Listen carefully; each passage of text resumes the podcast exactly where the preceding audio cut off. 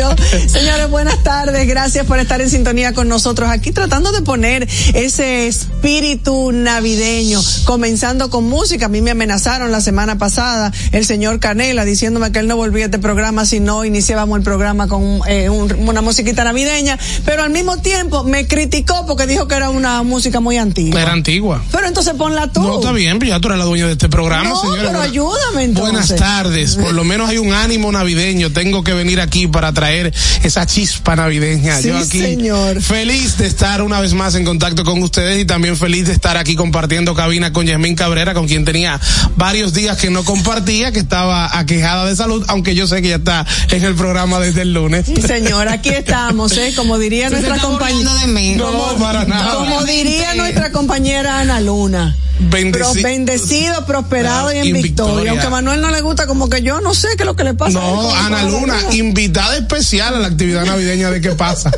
invitada de honor. Invitada de honor. Promovido por mí. Ok, muy bien. Señores, gracias por la sintonía, gracias por estar con nosotros. Qué manera tan peculiar de iniciar un programa. Eso solo pasa cuando Manuel está aquí. Déjame decirte y te voy a dar un testimonio, señor. Yo soy Soraya Castillo, 5 y 2 de la tarde y gracias por la sintonía. Te voy a dar un testimonio de lo que nos pasó a mí ayer. Cuénteme, cuénteme. Hicimos un programa que para nosotros fue interesante con todas las informaciones, con todos los acontecimientos, con nuestros comentarios y tal. Pero al final dice Yasmín, ay señores, hace falta Manuel, qué programa tan aburrido.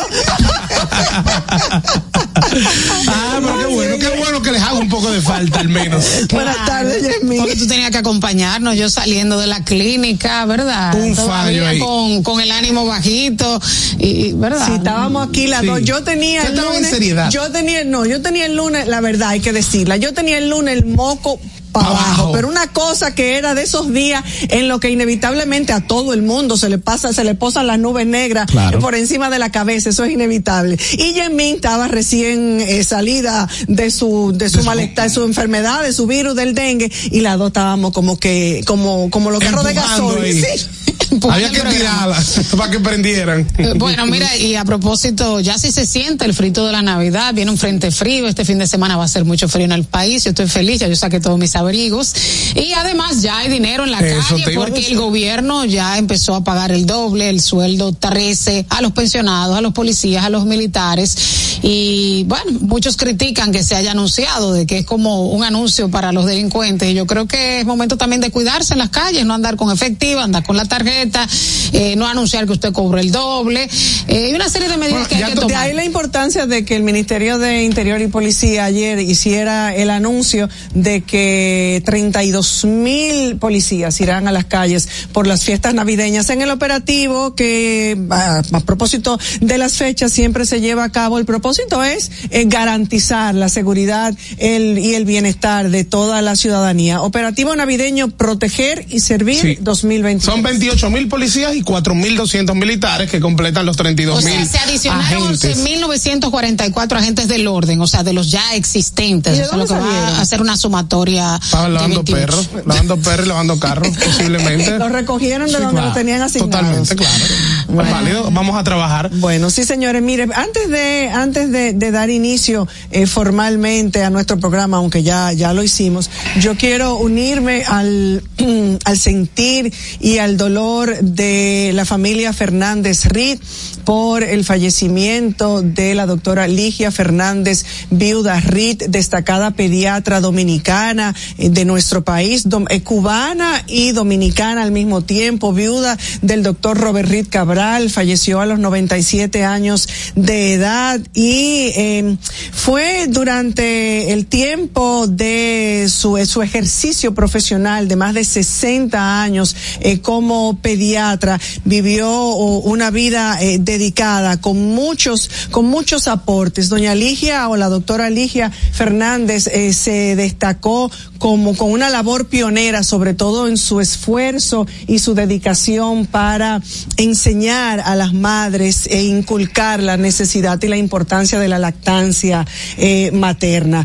Pasión, experiencia, dedicación durante todo el ejercicio de su carrera como médico y así es reconocida por sus propios pacientes, por colegas, una carrera médica larga y fructífera eh, que, que que pudo llevar a cabo, que llevó, que continuó la tradición de, de su esposo, prestando además servicios a niños de escasos recursos eh, en, en los diferentes lugares y en diferentes espacios. Así es que paz a sus restos, a una mujer que fue y que es considerada con eh, muchos atributos eh, profesionales, pero además como ser humano y como persona. Me uno al, al dolor, al sentir de toda la familia y estoy segura que Dios ya la ha acogido en su reino. Descanse Así Miren, señores, eh, muy controvertido en el día de hoy eh, la quinta sesión para la escogencia de los cinco miembros del Tribunal Constitucional. En una entrevista hoy, bueno, uno de los postulantes eh, dijo que la elección de Henry Molina como miembro del Consejo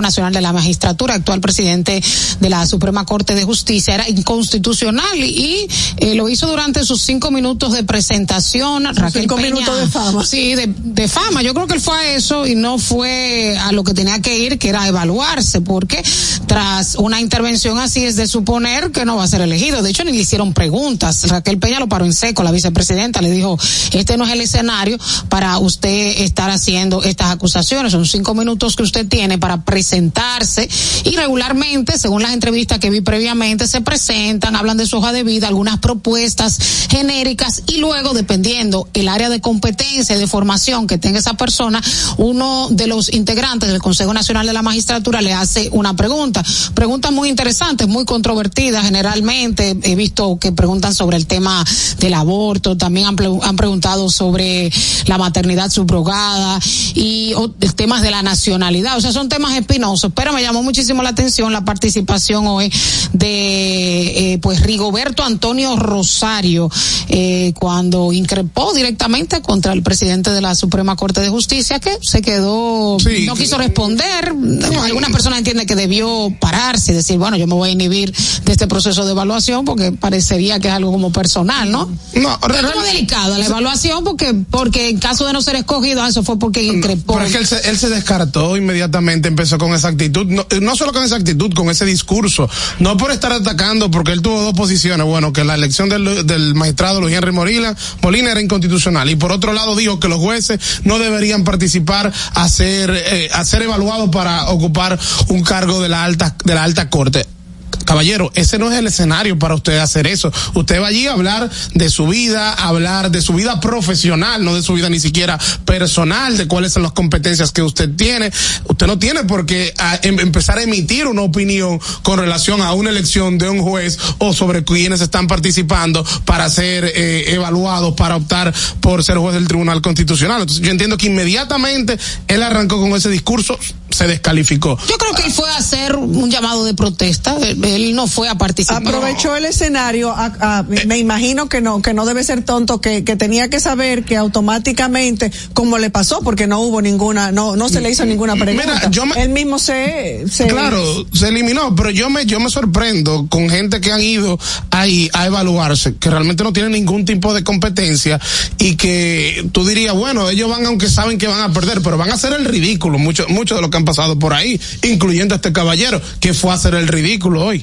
Bueno, bueno, la que defendió, eh, que dijo que era prohibida, hizo el ridículo, porque tú puedes eh, defender un punto u otro, pero decir, yo conozco una familia que todos son felices, oye, qué argumento para una Bueno, pero tal, pero también la lleva, te refieres a la, a la que tuvo el Lincoln, con doña Miriam, de las primeras fue esa. Bueno, ella pero, pero la llevaron, pero, la llevaron, pero yo creo que ahí fallaron las dos, porque también falló la procuradora. Sí, también falló doña Miriam. la entrevista de la procuradora y ese es su estilo. Sí, de ella, hecho, el tema de la nacionalidad, ella lo planteó eh, con el tema de los eh, descendientes de haitianos, lo planteó de una forma bastante parcializada. Eh, yo entiendo que usted como profesional del derecho tiene que saber cómo defenderse, defender un punto. Para, para argumentos tan flojos. Para mí ese argumento es muy flojo. Primero, cómo se mide que una persona es feliz o no es feliz. Claro, óyeme, yo lo que vi ese día cuando sucedió eso, para mí, doña Miriam es un poco más agresiva, más incisiva de la cuenta. Yo creo que ella podría. Su pregunta, no totalmente. Y en el 2021 cuando pero no debería, pero no, pero, pero, no, iba a decir no debería porque ella fue víctima de un manejo, de un manejo agresivo, de un manejo agresivo y equivocado. Entonces ella como que debería ser un poquito más empática. Eh, es más, que el que está ahí automáticamente debe estar eh, muy nervioso. Eh, Hay su nerviosismo, claro. El escenario se, se, te lleva, por supuesto. Saben cuáles son los temas básicamente, porque esos son temas universales que debe manejar una gente que sepa de derecho y que sepa de lo que es constitucional o no constitucional. Porque cuántas veces aquí se ha hablado del aborto. Sí, pero lo que yo pienso, yo coincido contigo en cuanto a que tú puedes defender el derecho a la vida y ella tenía argumentos jurídicos para, para sostenerlo, claro. pero ella se fue con argumentos personales, casuísticos, que realmente no era, no es lo que uno espera en una evaluación de un juez o una respuesta de alguien que está aspirando al Tribunal Constitucional. Bueno. Muy flojo, muy flojo. Sí. han, habido también muy buenos participantes, eso hay que decirlo. Incluso el mismo yerno de la magistrada Miriam Germán, que se inhibió también el día de hoy para conocer, hizo lo correcto. Ah, en el caso de Amaury Reyes, que también aspira a ser juez del, del TC, tuvo una muy buena participación. Es un excelente abogado y sería también, entendemos nosotros, un excelente juez. Otro que aspira y podemos tener eh, posiblemente un, un, miembro, miembro de, o ex miembro de este programa, que sigue siendo miembro y parte de la familia, Cirilo Guzmán, hoy tuvo también su, su participación y su entrevista. No tenemos los detalles, me compartió eh, la participación, no le he podido escuchar. Sí, Cirilo también, excelente abogado y con una experiencia tanto como con un ejercicio profesional privado como también desde eh, el Ministerio Público. Así que también sería un, un excelente candidato, una excelente opción para ocupar ahí un puesto en el Tribunal Constitucional. El problema es que son solo cinco los que se están eligiendo. Eh, fueron más de prácticamente 70, 80 que, que, van a evaluar. Mañana es el último día y luego se van a elegir. Eh, lo más interesante de todo esto también no es solamente que se van a elegir nuevos jueces, sino también que se va a elegir un nuevo presidente del Tribunal Constitucional. Dicen que eso está arreglado ya. Dicen que, bueno, dicen eso.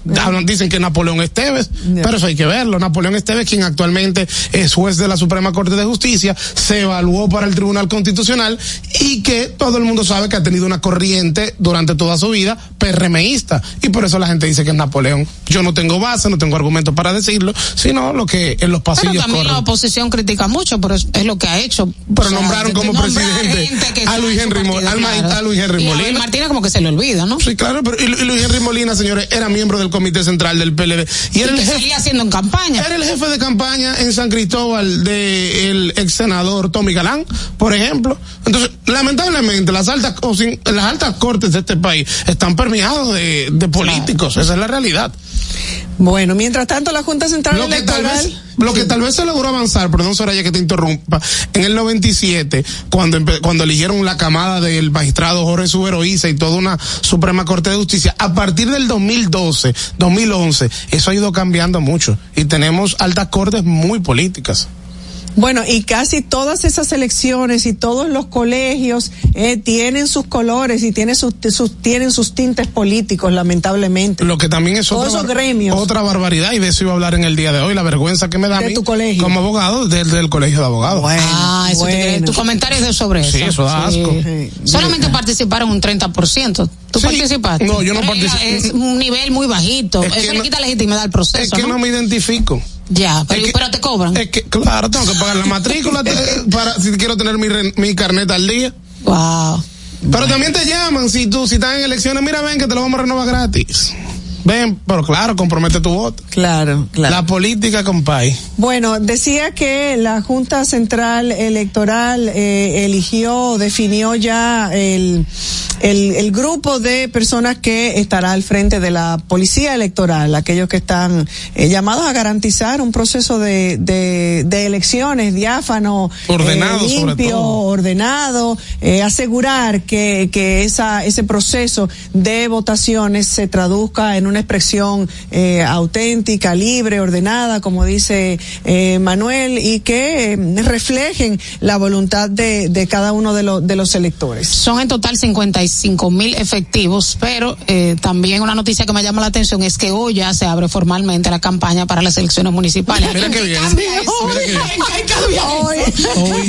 Qué barbaridad. Pero, ¿qué, qué decía? ¿Qué perla? Hay un verdadero ¿Qué perla? ¿Qué quiere decir eso? ¿Qué muchacho, qué muchacho tan Toda la campaña que se ha hecho y estamos a dos meses de las elecciones. la gente está en Navidad, pero desde que llegue enero ya estamos en elecciones. Y no nos darán una tregua los, los políticos ahora en Navidad para que uno deje de oír tanta cháchara y tanta politiquería. ahora empiezan a aprobar cosas en el Congreso, como siempre. Ese, es, el bulto, de que vamos a dar una tregua, pero ¿qué va? De Congreso no hablemos, porque si a eso vamos, qué prisa para aprobar el famoso contrato de Aerodón. Y aquí veo que se aprobó eh, la modificación a contrato de Aerodón sin leerlo y con informes disidentes de opositores. Bueno.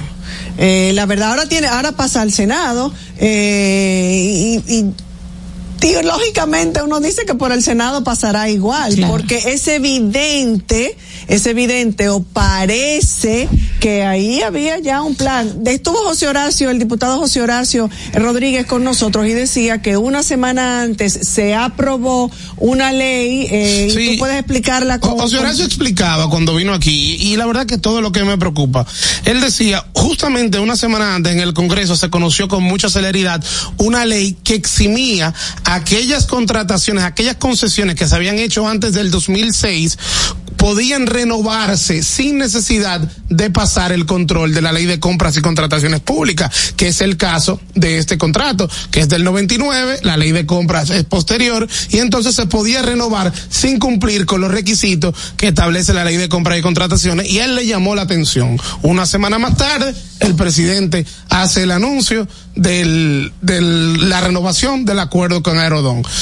Y vuelve y llama la atención también cuando esto se envía, al Congreso con la celeridad que se conoce en el Congreso un contrato de 80 páginas, de más de 700 páginas de anexo, con un informe súper extenso, pretenden o pretendieron discutirlo en menos de 24 horas. Y esas son de las cosas que yo creo que hacen que despierte suspicacia y que no genere confianza. ¿Cuál es la necesidad? Ahora le pregunto yo al gobierno, ¿cuál es el interés detrás de todo esto? Cuando a un contrato, exacto, a un contrato que le falta siete años todavía. Que, se pudo llevar a una licitación y ver cuál es el mejor oferente y que Aerodom también participe. Pero, o sea, ¿por qué hay que renovar un contrato con tantos años de antelación? O sea, suponga hasta que el presidente Luis Abinader se reelija. Aún así, se va a finalizar el contrato luego de esos cuatro años de gobierno. O sea, falta muchísimo tiempo. ¿Por qué la prisa? A eso voy. El presidente Abinader al día de hoy tiene el carril de adentro para reelegirse. Entonces, ¿cuál es la necesidad de usted? renovar ese contrato de una manera tan anticipada, prácticamente a seis meses de que finalice su primer gobierno. Yo no le veo ningún sentido y es lo que lamentablemente hace que no haya confianza en el proceso. de que lo que se quiere es dinero por adelantado para utilizarlo en la campaña, que eso es, lo que argumenta la oposición. Y claro, y, es lo que uno a veces dice, es lo que me hace sentido, solamente eso. Yo creo Sobre todo en plena campaña electoral. Que solo nos queda eh, estar pendiente de que el dinero se utilice para los fines que que se programó.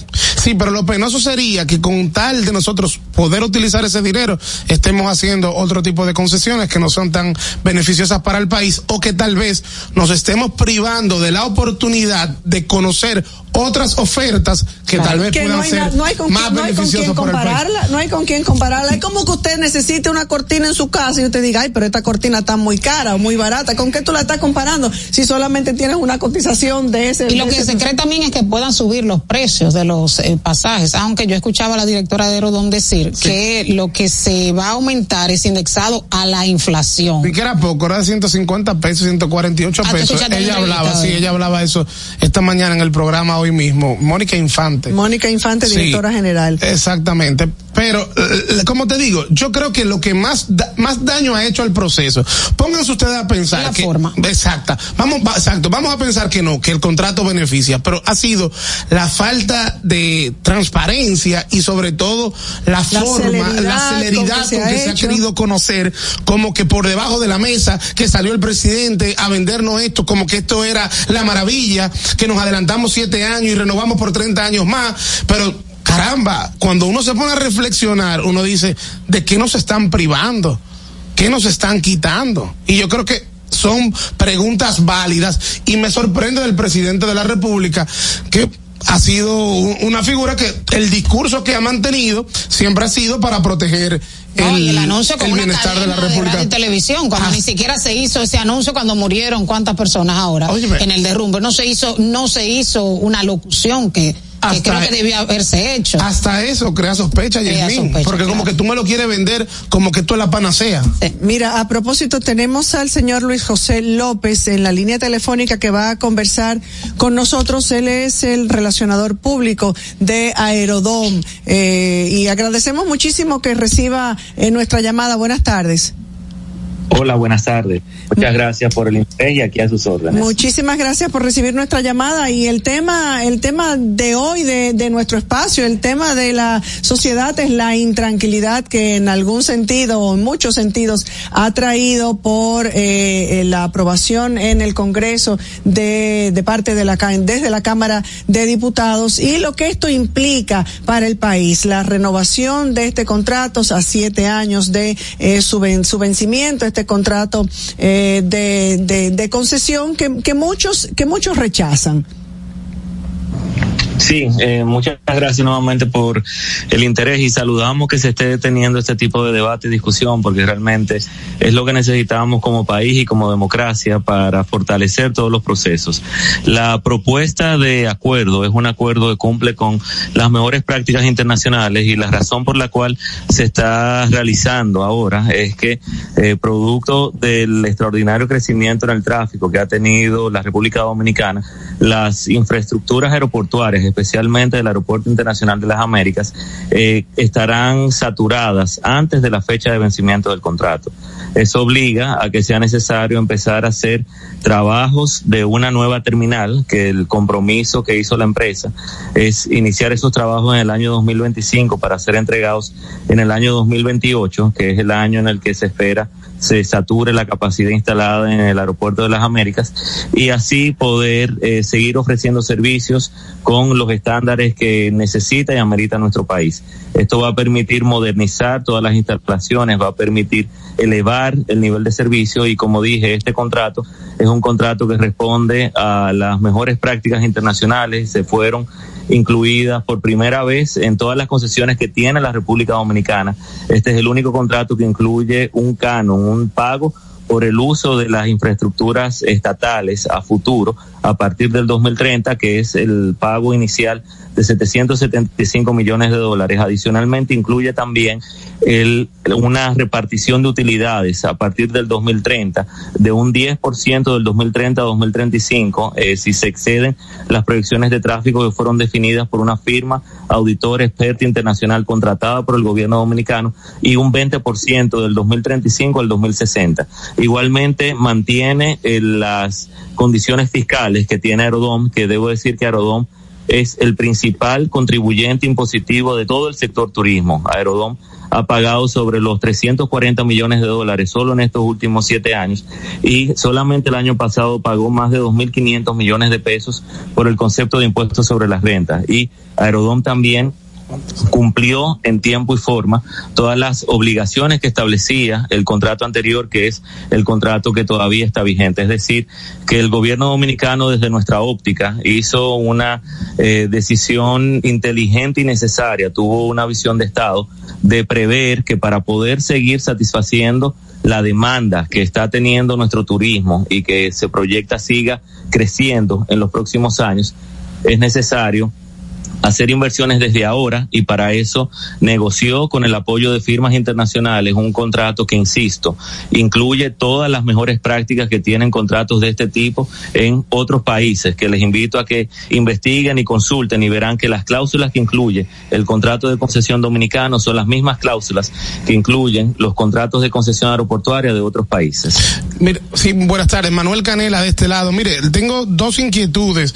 Estoy de acuerdo con lo que usted dice, que es muy sano que este tipo de debate se dé en la opinión pública. Ahora bien, donde realmente importa este tipo de debate es en el Congreso Nacional, que hasta cierto punto tiene la última palabra. ¿No cree usted que la manera en cómo se ha dado este debate en el Congreso ha sido de una manera un poquito acelerada, que ha sido un poquito empujada? Hay tan, había tanta premura de en una semana, de prácticamente en 24 horas, tener una aprobación en una Cámara y tener una aprobación luego en un Senado y en un Congreso en sentido general. La primera pregunta. Y la segunda pregunta es, ¿En qué plazo va a haber el primer aporte, va, va, a ocurrir el primer aporte que se compromete a hacer Aerodón, el primer desembolso, digamos, de dinero para las obras que, que se prometieron van a realizar y de cuánto es este primer aporte? Perfecto, voy respondiendo. La primera pregunta, este es un proceso que la Cámara de Diputados ha ido desarrollando conforme sus reglamentos internos. O sea que eh, nosotros como empresa privada sencillamente participamos de la vista pública que fue convocada el jueves de la semana pasada, donde hubo una participación de 28 entidades y ciudadanos que fueron a expresar su parecer, es decir, de que sí hubo un, un proceso de consulta previa para poder recoger todas las opiniones. Me consta que también hubo, como recoge el informe que, pues, que fue presentado a la Cámara, eh, solicitudes de opinión, información y visitas realizadas a diferentes expertos y entidades gubernamentales. O sea que eh, desde mi parecer el, se agotó el debido proceso en la Cámara de Diputados para que fuera conocido y ya eso, digamos, es un proceso legislativo eh, interno que no, no manejo los plazos ni manejo cuáles son las eh, los procesos habituales, pero con relación a si se agotó una consulta y el, proceso debido desde eh, mi humilde óptica como ciudadano, entiendo que sí, y eh, espero que ese mismo proceso sea el que se agote en el Senado, porque solamente se ha recibido la aprobación de la Cámara de Diputados y ahora el contrato debe de pasar al Senado para que sea conocido por el Pleno, si decide enviarlo a una comisión por la comisión y se agoten todos los pasos que el Senado entienda prudentes para poder entonces tomar una decisión al respecto. Y, con relación a la segunda pregunta, el contrato lo que establece es un pago de un canon, eh, como dije, de 775 millones de dólares. El pago se hará, se haría, dependiendo de si se recibe o no la aprobación congresual, en dos partidas. Una primera partida de 300 millones de dólares que se efectuaría máximo 10 días luego de la promulgación del acuerdo y el segundo pago eh, máximo seis meses e igualmente contados a partir de la fecha de promulgación del acuerdo que sería luego de que ocurra el cierre, el cierre financiero de la transacción. El presidente informó en su alocución que estos eh, fondos que se recibirían desde el, los aportes que haría Aerodón serían eh, depositados en una cuenta especial en el Ministerio de Hacienda y se usarían una serie de obras que el gobierno ya identificó y detalló y para eso dedicarlos a una cuenta específica para que sea más fácil auditarla y asegurarse de que el gobierno haya hecho un correcto uso de esos fondos. Hay dos puntos que son muy criticados. El primero que tiene que ver con el aumento de la tarifa y el segundo sobre una práctica que sería como un peaje sombra, es decir, que si no usan el aeropuerto un número mínimo de pasajeros, la diferencia del costo por pasajero establecido para Aerodón más los aumentos de la tarifa los pagaría el gobierno. ¿Me podría aclarar esos dos puntos?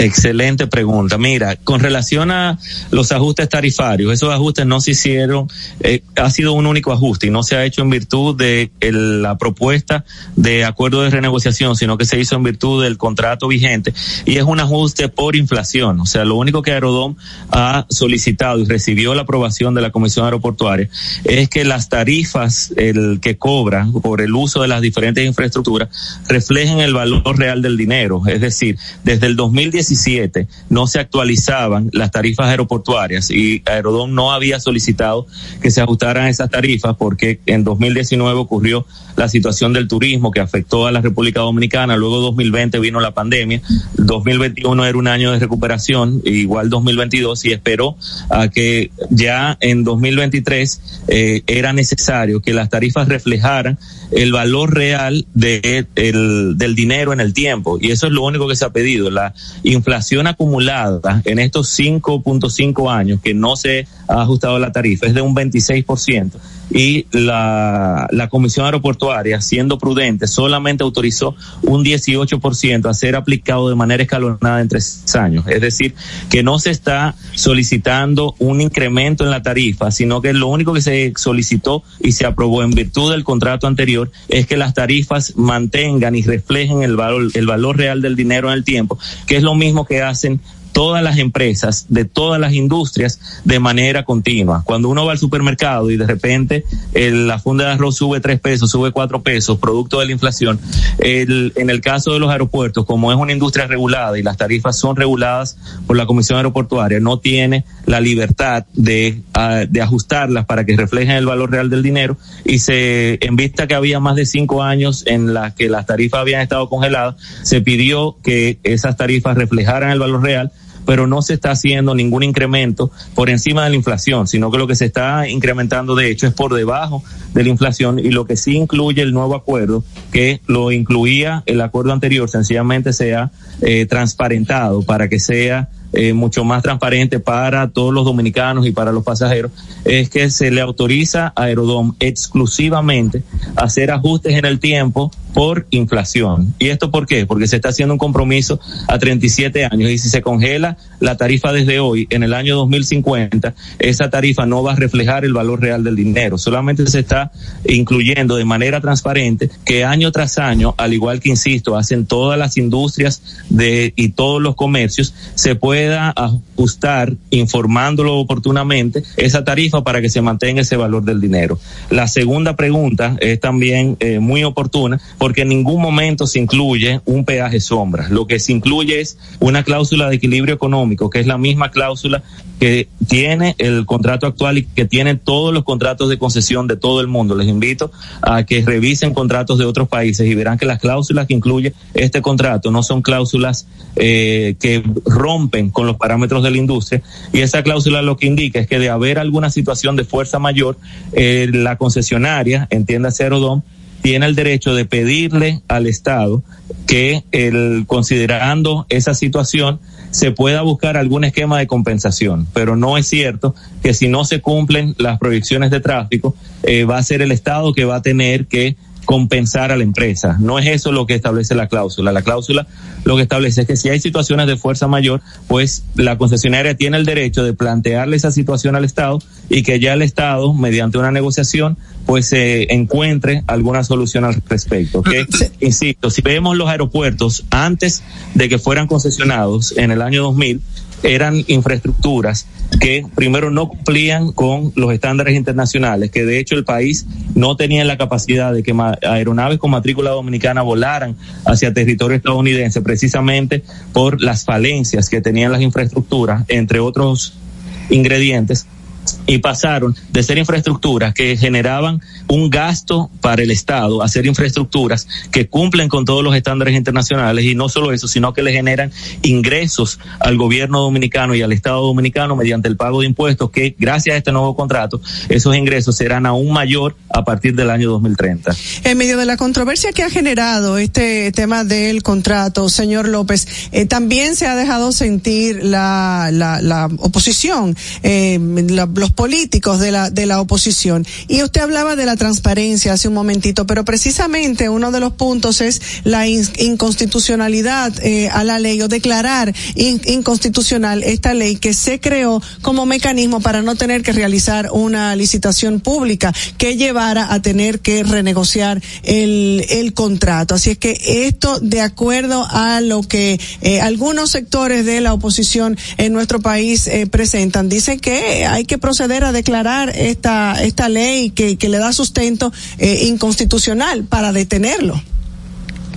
Bueno, si analizan el, el acuerdo, el acuerdo se hizo en virtud eh, se menciona esa ley, la ley 6623, pero eh, digamos el, el amparo principal bajo el cual se hizo la renegociación fue en virtud del mismo acuerdo de concesión que quienes hoy lo critican fueron quienes en su momento lo propusieron y promulgaron. Y ese acuerdo establecía desde un inicio que siempre que ambas partes eh, se sentaran a una mesa de negociación y llegaran a un acuerdo podría ser renegociado en virtud del mismo acuerdo. Y tanto la ley de compras y contrataciones públicas como la ley de alianzas público-privadas expresan, eh, establecen de manera expresa que las, eh, los contratos que estaban vigentes en el momento de la promulgación de ambas leyes eh, no eran regulados ni afectados por esas nuevas regulaciones. lo que hizo el gobierno con el interés de darle aún mayor eh, transparencia al proceso fue promover esa legislación que he visto en la prensa que ha sido cuestionada y ya eh, pues sería en la en el Tribunal Constitucional y en las cortes competentes que deberían de presentar esos recursos y ya quedará bajo el criterio de la justicia eh, si eso no constitucional pero insisto en que tanto la ley de compras y contrataciones como la ley de alianzas público-privadas como el contrato de concesión vigente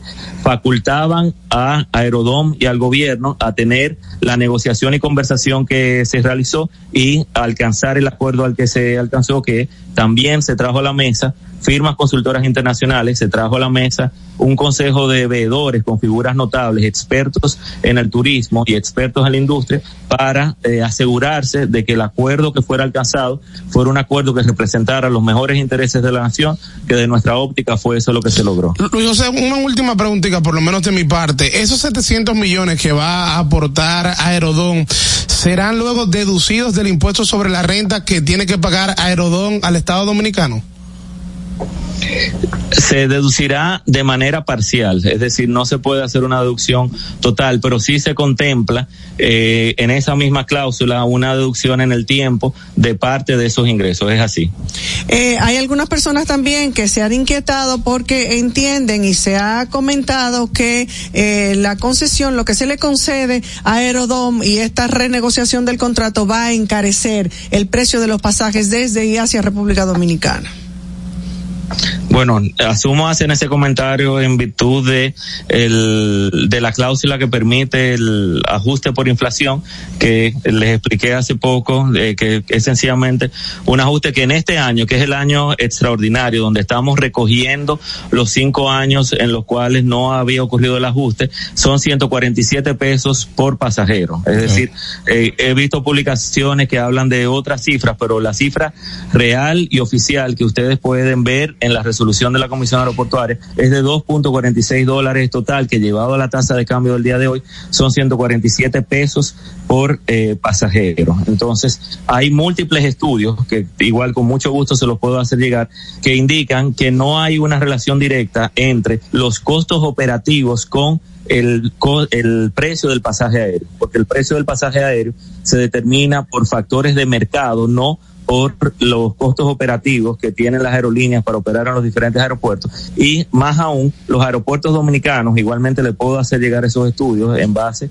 a estudios que ha hecho la Asociación Latinoamericana de Líneas Aéreas, se encuentran por debajo de la media en términos de costos operativos, o sea que aún luego del ajuste tarifario, las tarifas que están vigentes son tarifas que están por debajo de la media regional. O sea que desde nuestro criterio, eh, primero son ajustes que hacen todas las industrias en en todo el mundo, o sea que no se está solicitando nada extraordinario ni inusual y son ajustes que en lo adelante, este año sí es un ajuste, digamos, más importante porque recoge cinco años eh, que la tarifa estuvo congelada, que eso se prevé que no siga ocurriendo en el futuro, para que no hayan esos ajustes un poco más abruptos, eh, ajustes que al realizarse tampoco se puede eh, determinar que tiene un impacto directo en el precio del pasaje aéreo.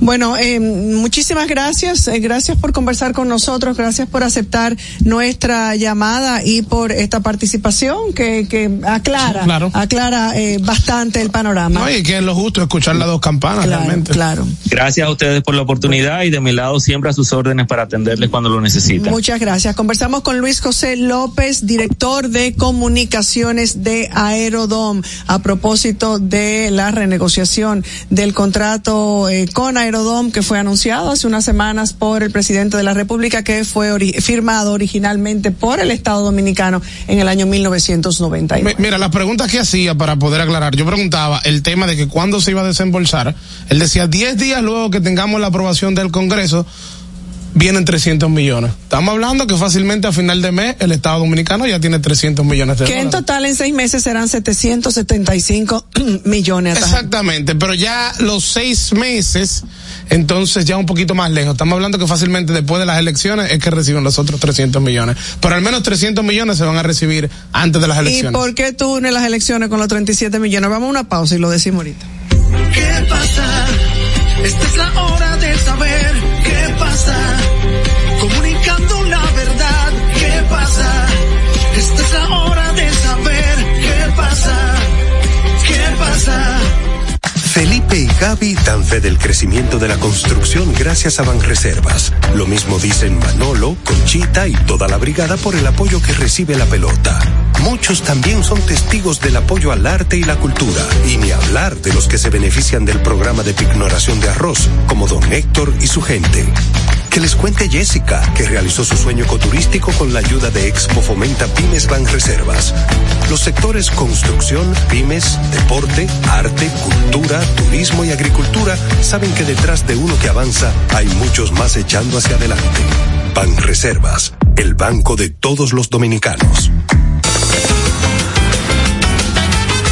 Juanchi, dime a ver. Oh, tranquilo, aquí en lo mío, organizando la bodega. Mira todo lo que me llegó. Epa, pero bien ahí. ¿Y tú qué? Cuéntame de ti. Aquí contenta. Acabo de ir con mi cédula a empadronarme.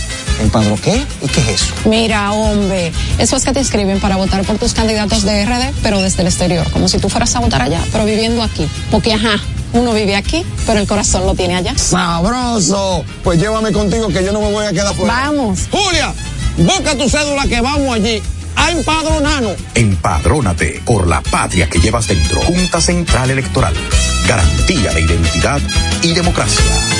Se acabó la olla, porque esta Navidad Viva te pone Buchupa al 24.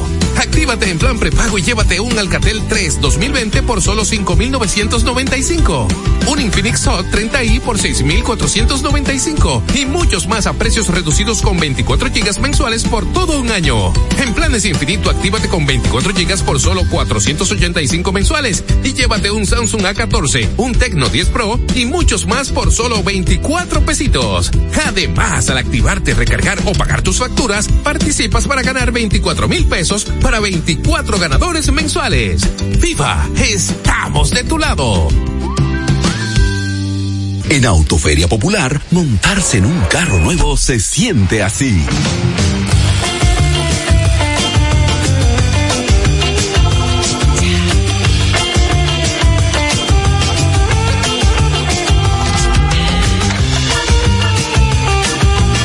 De Autoferia Popular.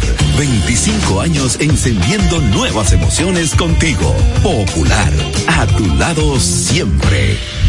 Pero yo solo le pregunté que cómo se sentía el carro. Ahora en la Colonial puedes sacar tu seguro de automóvil en cinco minutos. Descarga la APP de la Colonial, entra a Seguro Auto, ármalo tú, ajustalo a tu medida, paga y recibe tu seguro digital inmediatamente. Así de fácil, desde donde estés y a la hora que quieras. Con Seguro Auto, ármalo tú de la Colonial. Tu seguro de automóvil en cinco minutos. Primer producto, Insurtech de la República Dominicana. ¿Qué pasa? Esta es la hora de saber qué pasa. Comunicando la verdad, ¿qué pasa? Esta es la hora de saber qué pasa. ¿Qué pasa? Gracias por continuar en sintonía con nosotros, 5 y 43 minutos de la tarde. El presidente Luis Abinader destacó eh, que de 81 países medidos en el estudio en PISA 2022, solo 11 mostraron mejoría en sus resultados, de los cuales perdón, dos pertenecen a América Latina, siendo República Dominicana, uno de ellos asegurando que esto revela un fuerte compromiso por parte de las instituciones educativas y de los estudiantes. Las pruebas PISA eh, se aplican en República Dominicana desde el año 2015, cuando tuvo lugar la primera versión, obteniendo eh, muy baja puntuación en ese momento y colocó al país en el último lugar entre los países evaluados. Era el tercer año de inversión ya del 4% del Producto Interno Bruto en educación. En el 2018 fueron aplicadas las pruebas por segunda vez y en lugar de que República Dominicana mejorara, subiera eh, de lugar, se volvieron a obtener muy malos resultados. Pero ahora, de acuerdo al presidente de la República, la República Dominicana aumentó en promedio 16 puntos con relación a la medición del año 2018. Esto hace que de 81 participantes en la prueba PISA 2022 solo 11 experimentaron mejoras en comparación consigo mismos en los ciclos 2018-2022. De esos, únicamente dos países eh, son parte de América Latina que fueron República Dominicana y Panamá. El ministro de Educación, Ángel Hernández, manifestó que las pruebas indican que el sistema educativo avanzó tanto en matemáticas como en lectura y en ciencias, alcanzando un total de 350 puntos, siendo este el año de mejor desempeño histórico en estas áreas. ¿Cómo eh, fue esto posible en medio de todos los desaciertos del sistema educativo? Es lo que mucha gente se ha preguntado y esto se convierte o se convertirá en un verdadero misterio. En los resultados de las pruebas PISA, eh, presentados, la República Dominicana está 100 puntos por debajo de la calificación promedio esperada en ciencias, lenguaje y matemáticas y 200 puntos por debajo de la calificación más alta registrada en esta prueba en este año. Por lo que si bien debemos ver en términos cualitativos, el aumento de 16 puntos en la medición, esto debería ser comparativo y relacionado a que nuestro se encuentra o se sigue eh, situando, está situado todavía en las calificaciones más bajas de las pruebas, por lo que en términos reales puede ser eh, peligroso que consideremos como un logro digno de anunciar del gobierno, del presidente de la República y del Ministerio de Educación con bombos y platillos como que hemos avanzado en educación cuando lo evidente es todo lo contrario. Yo prefiero no pecar de pesimista, no quiero presentarme como pesimista o simplemente eh, parecer como que no encuentro, como dice don Manuel Canela, un mérito hacia el gobierno y hacia esta gestión. Solo me parece un logro eh, sobredimensionado y una estrategia algo desesperada presentar como un logro o como un hito estos resultados, manipulando las cifras para querer mostrar logros en un sector que desde hace ya muchos gobiernos, y no solamente se lo endilgo a este gobierno, muchos gobiernos, es una deuda de muchos gobiernos y de este también, ha sido deficiente y que ha demostrado una incapacidad para gestionar, para aplicar un fondo, el fondo del 4% que dio tanta lucha, que dio tanta brega a toda la sociedad eh, y que y que redunda en una en una calidad de la educación muy deficiente. Falta de cupo, uniformes votados, tabletas infuncionales, libros de texto que hay que hacerle no sé cuánto no sé cuánto adendum,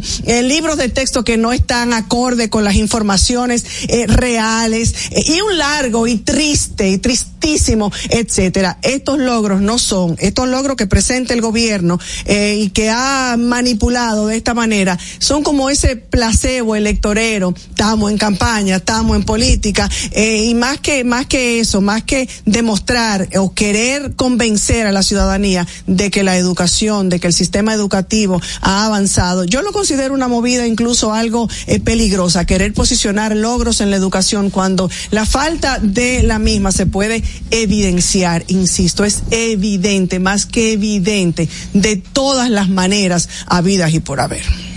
¿Qué pasa? Esta es la hora de saber qué pasa. Comunicando la verdad, ¿qué pasa? Esta es la hora de saber qué pasa. ¿Qué pasa? Ah, está justificando. No, Manuel, yo no pero estoy eso, justificando. Tú estás diciendo que la Estoy diciendo pandemia, que, que, co- tal. es una regresión a la media, no hay tal avance como tal. Es más una regresión a la media, una recuperación no a lo bueno, sino al tollo que había. Bueno. Mira, Yo, yo a veces lo que digo, perdón, Yasmín, ya una última cosita. Yo lo que a veces pienso es que el- la, la gente del gobierno, los funcionarios, viven en un país totalmente paralelo. Aquí hay dos países. Uno el del gobierno y uno en el que realmente. No, son otros Yo intereses. esto solamente quiero agregar que es una barbaridad que se esté utilizando estos datos para ponerlos como positivos. Hay, hay varias formas de verlo. Yo lo veo como que su hijo fue al colegio el año pasado, reprobó con 50 y este año reprobó con 53. Nosotros estamos en el tercer lugar de los peores Exacto. países con Seguimos en educación 79 de 81. Señores, solamente en primer lugar está Camboya. ¿Usted sabe dónde queda eso? En segundo lugar está Paraguay y nosotros estamos en tercer lugar. Somos el tercer país de peor educación de 81 países. Eso no tiene que darnos orgullo a nosotros. Yo no entiendo cómo tú puedes agarrar una cifra y ponerla de tal forma de entender que es un dato positivo, porque tú tengas unos punticos. O sea, en América Latina, Chile está encabezando la lista, pero no está ni por la mitad de los países, ni siquiera está en el promedio. Después de Chile, vemos otros países, por ejemplo, está México, está Uruguay, Perú, Costa Rica, Brasil, Argentina, Panamá, Guatemala, El Salvador está por encima de nosotros y nosotros somos el país que más crece, uno de los países que más crece junto a Panamá. Entonces es increíble que estemos en la posición 79. No me digan a mí que esto, que esto es algo que hay que celebrar. Yo vi a Roberto Fulcar hablando de que le hicieron campaña sucia, que eso es un logro de su gestión, Ay, señores, pero señores. La maldición O de la reelección. El presidente tampoco debió prestarse a eso, Claro ni el ministro de Educación. O sea, que hemos avanzado, que hemos avanzado. hemos avanzado? Eso da vergüenza. Singapur, como siempre, en primer lugar. Los países asiáticos están en primer lugar. Japón, Corea del Sur, Taiwán, Macao y Hong Kong. Se habla de unos punticos de retroceso en algunos países debido al tema del COVID-19, del encierro y de la pandemia, pero eh, jamás están en el nivel que estamos nosotros. O sea, nosotros estamos muy por debajo del promedio, que si Chile está por debajo del promedio, imagínense nosotros. Entonces eso es vergonzoso, no es proporcional con el dinero que se invierte. Vi también la gente de la ADP pronunciarse, eh, unos maestros que faltan por cada reunión, por cada eh, centavo que quieren que le aumenten, hacen huelga. O sea que también son copartícipes de este desastre de la educación dominicana. y eso da pena y vergüenza. Son no- protagonistas. son protagonistas. Claro. O sea, eso da pena y vergüenza que nuestro crecimiento económico no vaya a la par del crecimiento de educativo en el país. A mí lo que me da es vergüenza y más vergüenza me da que, porque yo esperaba estos resultados, que las autoridades estén celebrando esto como si fuese un logro. El presidente Luis Abinader no debió referirse a ese tema, debió decir que falta mucho, que lo lamenta mucho.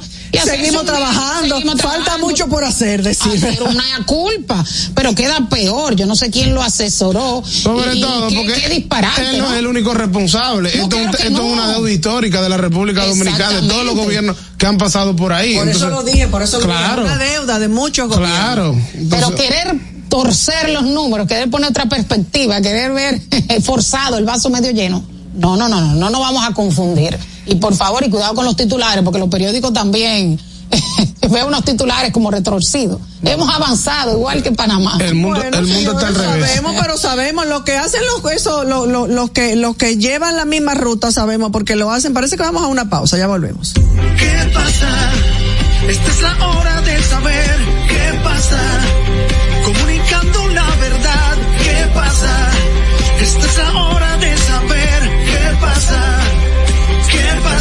La inflación se está comiendo tus chelitos. Túmbale el pulso.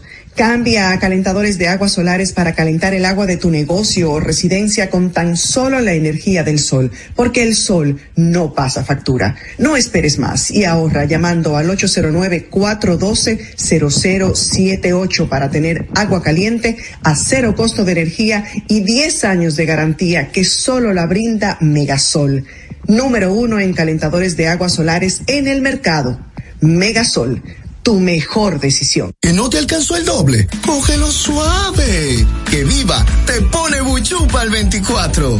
Al recargar, activarte, canjear vidas o pagar tus facturas, participas para ganar 24 mil pesos para 24 ganadores mensuales. Visítanos hoy mismo y resuelve tu Navidad. Arranca pa' viva. Estamos de tu lado. Senazata.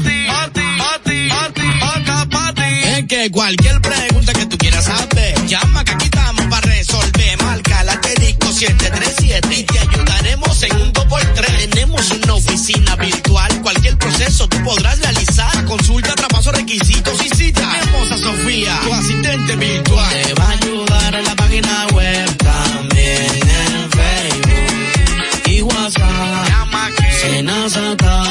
Con los canales alternos de servicios Senasa podrás acceder desde cualquier lugar, más rápido, fácil y directo. Senasa, nuestro compromiso es tu salud. ¿Qué pasa? Esta es la hora de saber qué pasa. Comunicando la verdad, ¿qué pasa? Esta es la hora de saber qué pasa. ¿Qué pasa? Señores, gracias por continuar en sintonía con ¿Qué pasa RD con Soraya Castillo? Miren, estamos en la parte final del programa y yo no quería dejar de referirme al tema del Colegio de Abogados donde hubo elecciones el pasado fin de semana y ya finalmente la Comisión Electoral declaró a Trajano Vidal Potentini como ganador. Ahora, señores, yo lo que quiero decir es que la verdad me da vergüenza formar parte de ese gremio. Yo estoy seguro que yo represento a la mayoría de los abogados de este país. Han convertido en el colegio de abogados en un espacio de politiquería barata, donde se han alejado por completo de cuáles deben ser los objetivos de esa institución. Usted coge la ley 3-19 y usted ve las funciones del colegio de abogados y usted se da cuenta que la mayoría de los que han pasado por ahí en los últimos años, ninguno han cumplido con esas funciones, han dejado mucho que desear y los abogados aquí estamos huérfanos de colegio de abogados. Por eso, como decía Yasmín más temprano, hay una participación de prácticamente solo el 30%, hay una abstención de más de un 70% en las elecciones de, de ese gremio y lo peor de todo, señores, es que el mismo desorden con que se da la política en este país, ese mismo desorden lo llevan a esa institución. No había hablado la comisión electoral y ya Paliza declaraba a Johan López ganador. Por otro lado, Leonel Fernández hacía lo mismo contra Jano Vidal Potentini y lo hacía también Miguel Vargas Maldonado. Los conceptos emitidos en el pasado programa son responsabilidad de su productor. La Roca 91.7 FM no se hace responsable. 91.7 La Roca. Para este miércoles. Si aciertas con el combo de Supermas, te ganas 317 millones. Si combinas los 6 del loto con el Supermas, te ganas 217 millones. Si combinas los 6 del loto con el más, te ganas 117 millones. Y si solo aciertas los 6 del loto, te ganas 17 millones. Para este miércoles, 317 millones. Busca en leisa.com las 19 formas de ganar con el Supermas. Leisa, tu única loto, la fábrica de millonarios. Uniformes Batiza, única tienda con todo tipo de uniformes en existencia y por encargos. 42 años siendo líderes en el mercado dominicano, en la venta al detalle y al por mayor de uniformes tradicionales y personalizados, bordado, serigrafía y sublimación. Visítanos en cualquiera de nuestras sucursales en Santo Domingo, Avenida Mella, Naco y Punta Cana. Síguenos en las redes sociales, arroba Uniformes Batiza, tu imagen corporativa en manos de expertos. Uniformes Batiza. Vive la esencia de la música.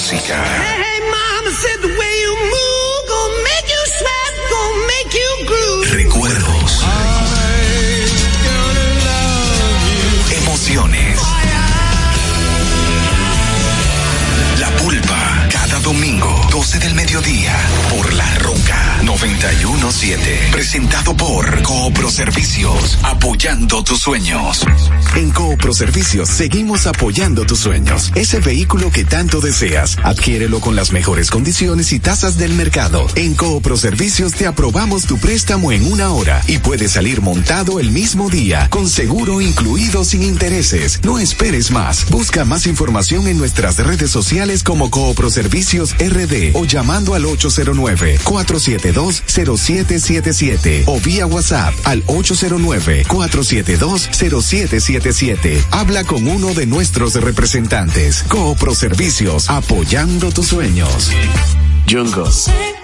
Who Made Who. Alex Ferreira. Richie Oriach. Letón P. Y Pororó pudieran ser las próximas en sonar, pero es el mejor lineup para disfrutar el atardecer. Corona Sunset Festival World Tour, 9 de diciembre, Pearl Beach Club Punta Cana. Compra tus boletas ahora entrando a www.tuboleta.com.do. El consumo excesivo de alcohol es perjudicial para la salud. Ley 4201. Santo Domingo escucha, Santo Domingo escucha 91.7 FM. La Roca, más que una estación de radio. He said, are you serious? I try but I can't figure out. I've been next to you all night and still don't know what you're about. You keep talking, talking, but not much coming out your mouth. Can't you tell that I want you? I say yeah.